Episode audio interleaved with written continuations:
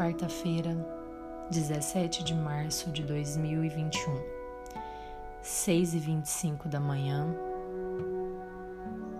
Bom dia. E o que é que, é que tem de bom? Episódio 7 Desapego, Parte 3 Jobless Ressignificar. Hey folks, espero que vocês estejam bem, passando aí por esse segundo lockdown mais extremo aí, em paz, em certa paz. Porque não tem sido fácil para ninguém ver números de mortos aí aumentando e número de pessoas infectadas alcançando proporções aí catastróficas. Ver pessoas queridas, amigos, colegas, maridos, filhas irem embora de uma forma que parece inexplicável. E não é. Na verdade, a ciência explica muita coisa que o nosso lado espiritual às vezes não consegue compreender e vice-versa.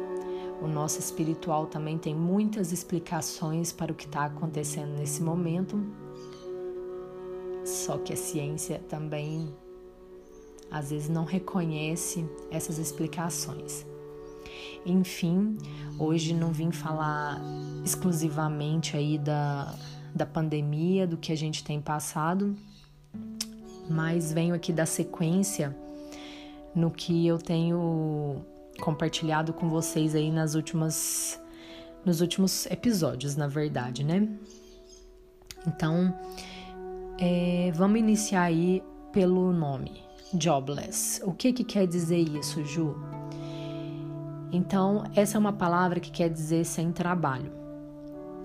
É, existem várias formas aí de definir trabalho, de definir pagamentos, salários, wages, que a gente fala. Em alguns países como Estados Unidos e muitos outros na Europa, se não todos, as pessoas são pagas por hora, enquanto aqui no Brasil as pessoas são pagas por, é, por salário, por mês. Então existe uma diferença aí entre pagamentos também e existe uma diferença aí também nas contratações, na liberdade que você tem de fazer parte de uma CLT, que é a maioria aí procura essa segurança, e existem aqueles mais aventureiros que preferem ter um tempo mais flexível para poder escolher o que quer fazer e trabalhar aí part-time jobs ou no estilo freelance, que quando você você faz o seu tempo, você corre atrás do seu trabalho e você faz é, trabalhos aí ao longo do dia para diferentes empresas e pessoas. Enfim, é, com a minha experiência lá na China, eu tive a oportunidade de conhecer as duas partes. E nos últimos três anos, antes de vir para o Brasil em 2020, eu estava trabalhando, né, em uma empresa chinesa, uma fábrica é, que até então exportava bijuterias, exporta na verdade, né, para muitos países aí ao redor do mundo, principalmente Estados Unidos e Europa, países como Portugal, Espanha, Suécia e por aí vai. Lá eu tive uma, uma oportunidade assim muito grande de trabalhar com a moda, né? De frente a moda como ela é, seguindo aí o ciclo dos cinco anos e pelo menos com duas, três estações de antecedência. Amava o que eu fazia. Eu podia passar 12, 14 horas dentro daquela fábrica que eu estava feliz, porque eu subia de um andar ao quinto é, várias vezes por dia e assim é, me interagia com os chineses, ia para a fábrica, ia para a parte assim da mão de obra. Eu era gerente do showroom, ficava no showroom, organizava tudo. Sou muito muito detalhista, né? Gosto muito de preparar, preparar a apresentação. É, recebíamos nossos clientes. Enfim, foi um trabalho assim sensacional. É, só agradeço a oportunidade que eu tive e a intenção era voltar. Era voltar para a China em 2020. A minha passagem era para o dia 2 de março de 2020. Só que isso não aconteceu, como vocês já sabem. E o que que aconteceu, Ju? Conta pra gente aí. Aconteceu que 2020 acabou, é, mês após mês não foi possível voltar para a China. E assim, eu sempre mantive contato com os meus patrões lá, os chineses, né? O Kent e o Jerry. Só que o meu trabalho era, era presencial, ele não tinha como ser executado de forma online. E também eu acho que a empresa entrou numa fase tão complicada por, porque nossos clientes já não estavam comprando mais como antigamente, a capacidade caiu aí, as compras caíram aí para menos de 30% do que o que normalmente a gente vendia. E aí a empresa entrou num acordo, né? Eu já não receberia, como a maioria das, das empresas fizeram aí com os funcionários que não que não estavam é, presenciais. Só que não houve uma demissão oficial. Não, ninguém me demitiu e eu não me demiti. E essa situação se arrastou até antes de ontem, dia 15 de março. Eu já sabia que eu teria que tomar também uma decisão com relação a isso, não que alguém tivesse me cobrando alguma coisa além de eu mesma, além de querer dar fim a um ciclo da minha vida que estava, é, entre aspas, aberto, né? E aí eu entrei em contato com os os, patrões, né, o Jerry e o Kent, e falei com eles: olha, é o seguinte, esse fim de semana eu finalizei o ciclo da minha casa. Entreguei o apartamento para a nova moradora, né? Retirei as minhas coisas pessoais de lá e agora eu acho que é hora da gente finalizar também a nossa relação. Nesse, nesse sentido, uma relação de funcionário, né, de empregador, né, e empregado. E finalizei com eles, agradeci imensamente, de coração, com todas as palavras que eles mereciam saber, o crescimento, a confiança, tudo que eles me passaram, tudo que essa empresa me proporcionou nos últimos três anos da minha vida. Deixei bem claro para eles que eu estou aqui à disposição que eu quero voltar para a China o quanto antes, mas como cliente deles, que é o que a Gypsy aí propõe. É, quero trabalhar com eles para bijuteria, né, para minha marca Gypsy e quero reencontrar todos eles. São pessoas muito queridas. E aí eles então falaram que seja feita a sua vontade, porque também ninguém ocupou o seu espaço, ninguém ocupou a sua vaga. Nós só remanejamos a equipe. A equipe hoje está mais enxuta devido à baixa demanda, né? Devido a o lockdown aí, a China também não tá 100% a China continua também assim é, economicamente extremamente prejudicada por causa da pandemia. Lá não tem assim um número de infectados considerável, é muito baixo. É, porém, a China depende muito da exportação. E são os clientes que vão lá, que fazem os pedidos, que fecham os milhares de containers que saem diariamente da China, que fazem a economia aí chinesa a maior, a segunda maior potência, né, do mundo. Então é isso. Eu decidi que fecharia aí esse ciclo também e liberaria aí energias, né, para que alguém pudesse ocupar o meu espaço, se, se assim fosse a vontade da KJ, da empresa. E como que eu me sinto agora? Me sinto muito bem, me sinto com paz de espírito, É, até compartilhei isso com um amigo e ele me perguntou: E aí, você tá feliz? Estou feliz. É uma, é uma sensação de tirar um peso das costas, é uma sensação de. Eu fiz isso. Eu me desapeguei do meu trabalho, eu me desapeguei de algo que eu achava que me pertencia e não me pertencia. É, todo ser humano é substituível em qualquer função. Talvez a única pessoa que você, que muitos de nós não vamos conseguir substituir, é nossa mãe e Deus acima de tudo, né? Nosso Pai Criador. Mas fora isso, até o nosso Pai parece que a gente consegue substituir. Pessoas que entram nas nossas vidas e saem. Um gerente sensacional que que contribui para a sua empresa muitos anos, mas ele sai e você tem que substituí-lo. Você tem que contratar um novo gerente. Enfim, é, um, é mais uma parte do desapego também de achar que eu vou voltar para aquele mesmo lugar.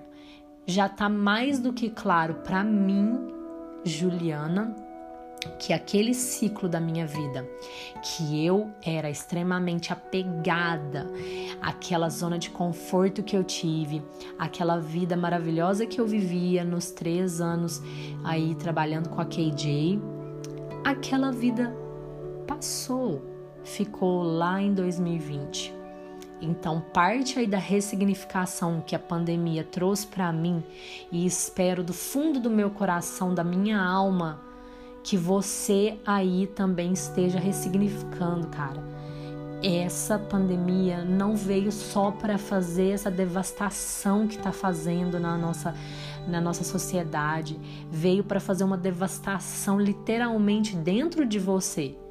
Ressignifique coisas, ressignifique os desejos materiais e ressignifique o que você vai fazer da sua vida de agora em diante aquela normalidade que a gente vivia, que todo mundo ficava falando, quando que vai voltar ao normal? Quando que vai voltar ao normal? Eu tô cansada. Essa pandemia tem que acabar. Cara, se você continuar nesse pensamento, a pandemia vai ficar em você para sempre. Se você não ressignificar agora e ajudar nessa onda universal de transformação que está acontecendo para o ser humano entender o que realmente vale. Tá doloroso, tá custando vidas para você enxergar o que que é a pandemia e para que que ela tá aqui. Então, também não vim aqui dar lição de moral, é apenas o desabafo que está relacionado ao desapego. Resumindo, tô muito bem, é, quando eu uso jobless, eu uso no sentido de que trabalho fixo, carteira assinada e uma coisa estática, estável, estou sem, não estou à procura, obrigada, eu estou à procura de encontrar as barreiras que me separam de mim mesma, como disse a Toros, como eu, eu recebi aqui no meu quadrinho. Estou aprendendo, estou colocando em prática o que eu estou aprendendo e com certeza a Juliana ACDC antes China, depois China, ela não é a mesma. Como você aí não deve ser o mesmo. O que você fez ontem, o que você fez antes da pandemia, não é a mesma coisa. E o que você vai fazer, o que você está fazendo depois, é o que determina os próximos passos da sua vida. Então, esse rótulo jobless, ele só vai durar enquanto eu estiver gravando esse podcast. Esse único, exclusivo episódio para esse podcast. Porque eu venho trabalhado aí muito, venho aprendido e as próximas decisões elas envolvem 100% o que eu tenho feito desses últimos três anos da minha vida. Com certeza é uma milestone na minha vida, é um marco. E eu levo isso muito, muito a sério e interpreto todos esses sinais. Não estou deixando passar batido, pode ter certeza. Parte do que tem acontecido comigo é a forma como está acontecendo e deve acontecer, pelo simples fato de eu ter ido atrás de respostas. Gente, quem quem tem a capacidade de entender que as respostas te guiam para tomada de decisões que vão mudar a sua vida. Só que entenda que para você ter respostas, faça perguntas, pois as perguntas são as respostas. Faça perguntas como: do que você tem medo?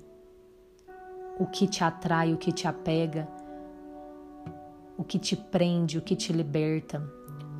O que você gosta, o que você não gosta? Muitas pessoas estão aprofundando seu aprendizado, elas buscam essas perguntas fielmente e são as respostas dessas perguntas que transformam a realidade dessas pessoas e a realidade onde elas vivem. Essa inquietação que eu venho falando, esse desconforto que eu sinto, que você sente, desconforto, vou falar para vocês, ontem eu tava com acho que o grau máximo de ansiedade. Isso é um desconforto, cara, isso é um sinal esse desconforto que eu sinto em ver o quanto o ser humano se trava. Ele se trava quando ele precisa lidar com certas emoções ou com todas elas. Emoções como medo, a angústia, a raiva, o ódio e até a felicidade. O que é a felicidade se não um sentimento assim mágico que a gente a gente não sabe onde ela começa, onde ela termina. Ela tem começo, ela tem fim. Ninguém é feliz 24 horas por dia, 24 por 7, que a gente fala, né? 24 horas por dia, 7 dias por semana, o ano inteiro. Entenda como a sua felicidade funciona em você e você então entenderá muito das outras emoções que vêm junto com a felicidade.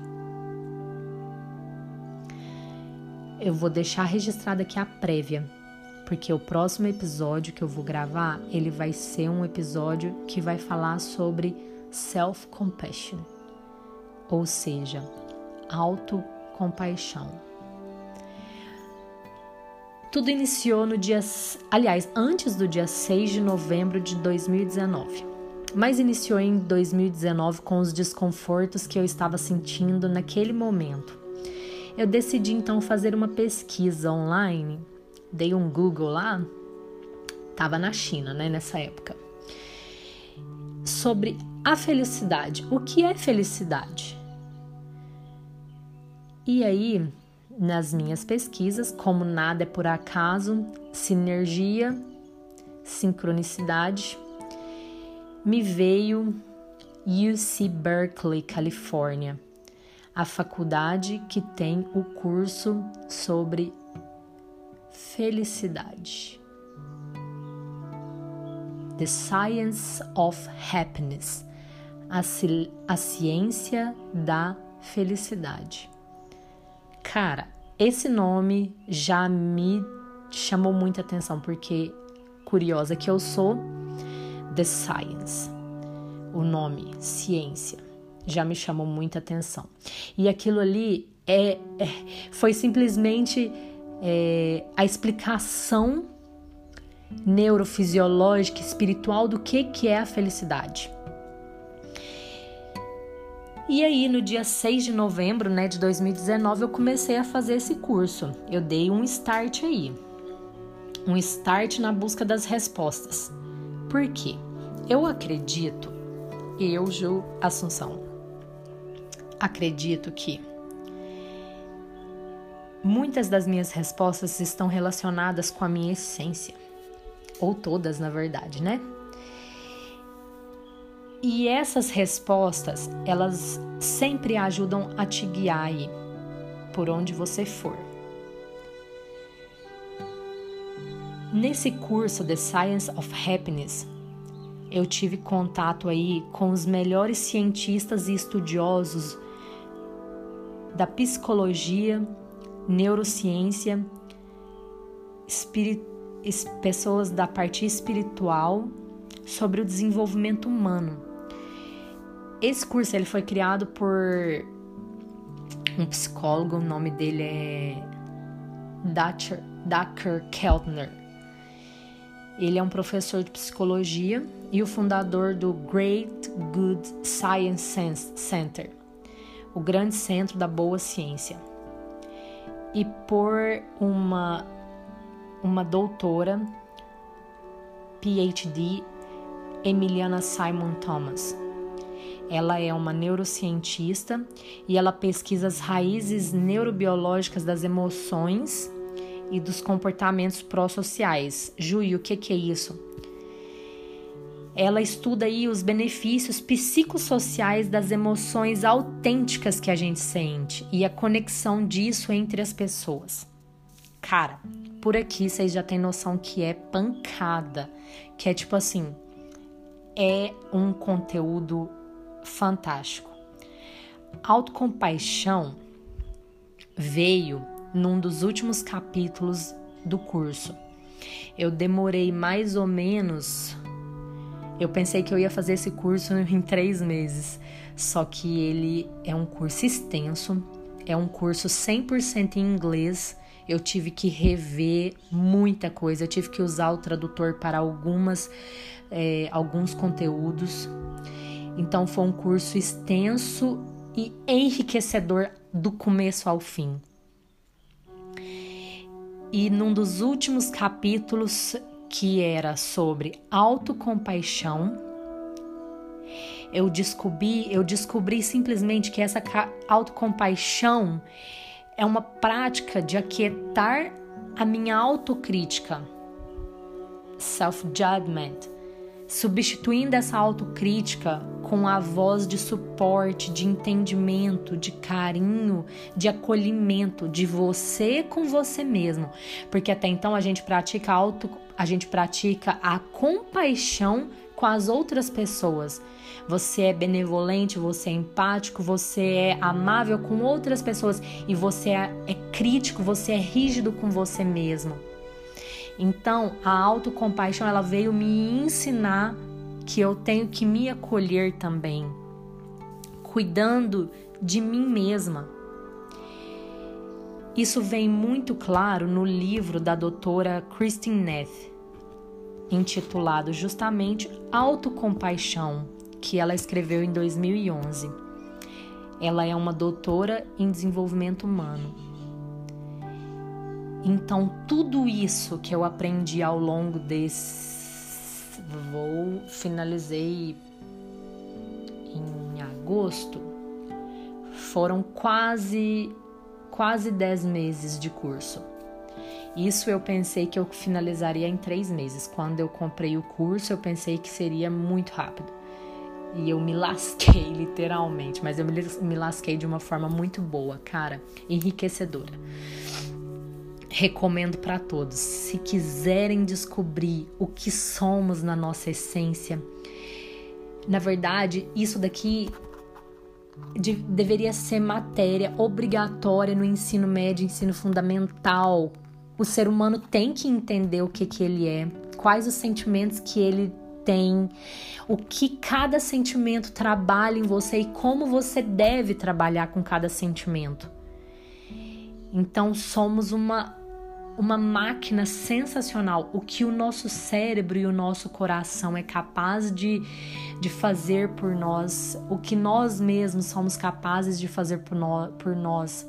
Quando entendemos o funcionamento, quando entendemos trabalhar com o medo, com as dúvidas, com as incertezas, com a ansiedade.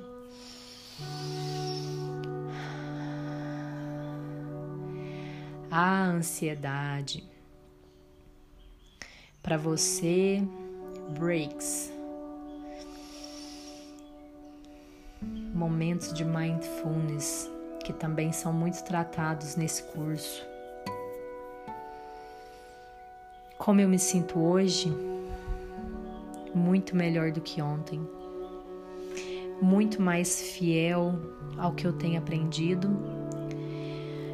Muito mais determinada a fazer o que eu tenho que fazer. Muito mais desapegada a coisas desnecessárias e muito mais voltada para o meu eu interior. Não de uma forma selfish, não de uma forma brutalmente egoísta, não.